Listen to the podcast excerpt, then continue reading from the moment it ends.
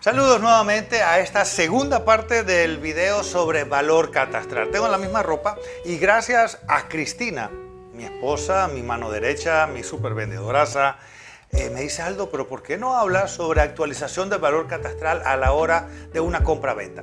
A ver, ah, aquí en Panamá, eh, el que vende es el que paga los impuestos.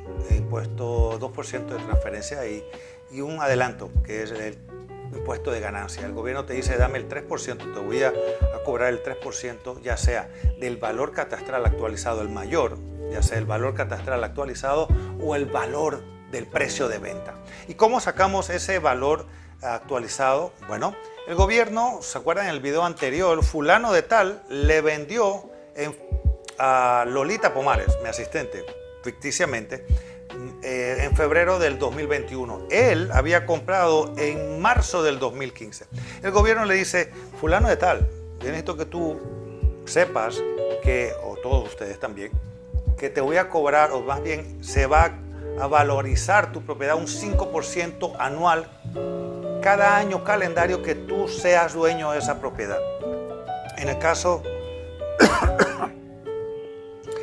en el caso de fulano de tal, a ver, él podríamos pensar que 2015, 16, 21 son 7 años. No, hay una ventaja. Es año calendario. Así que por haber 2015 que, compró, que él compró en marzo del 2015, no se tasa ese año, no se le cuenta, ni tampoco febrero del 2021 porque no es año calendario.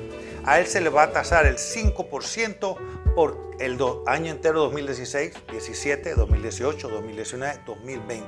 Así que son 5 años al 5% anual, es el 25%.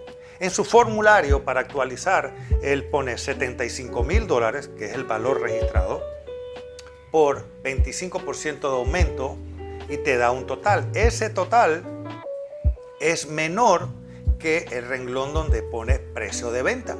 El precio de venta, que es 100 mil dólares, supera y el gobierno le dice entonces, yo te cobro a ti el 3% de esos 100 mil dólares.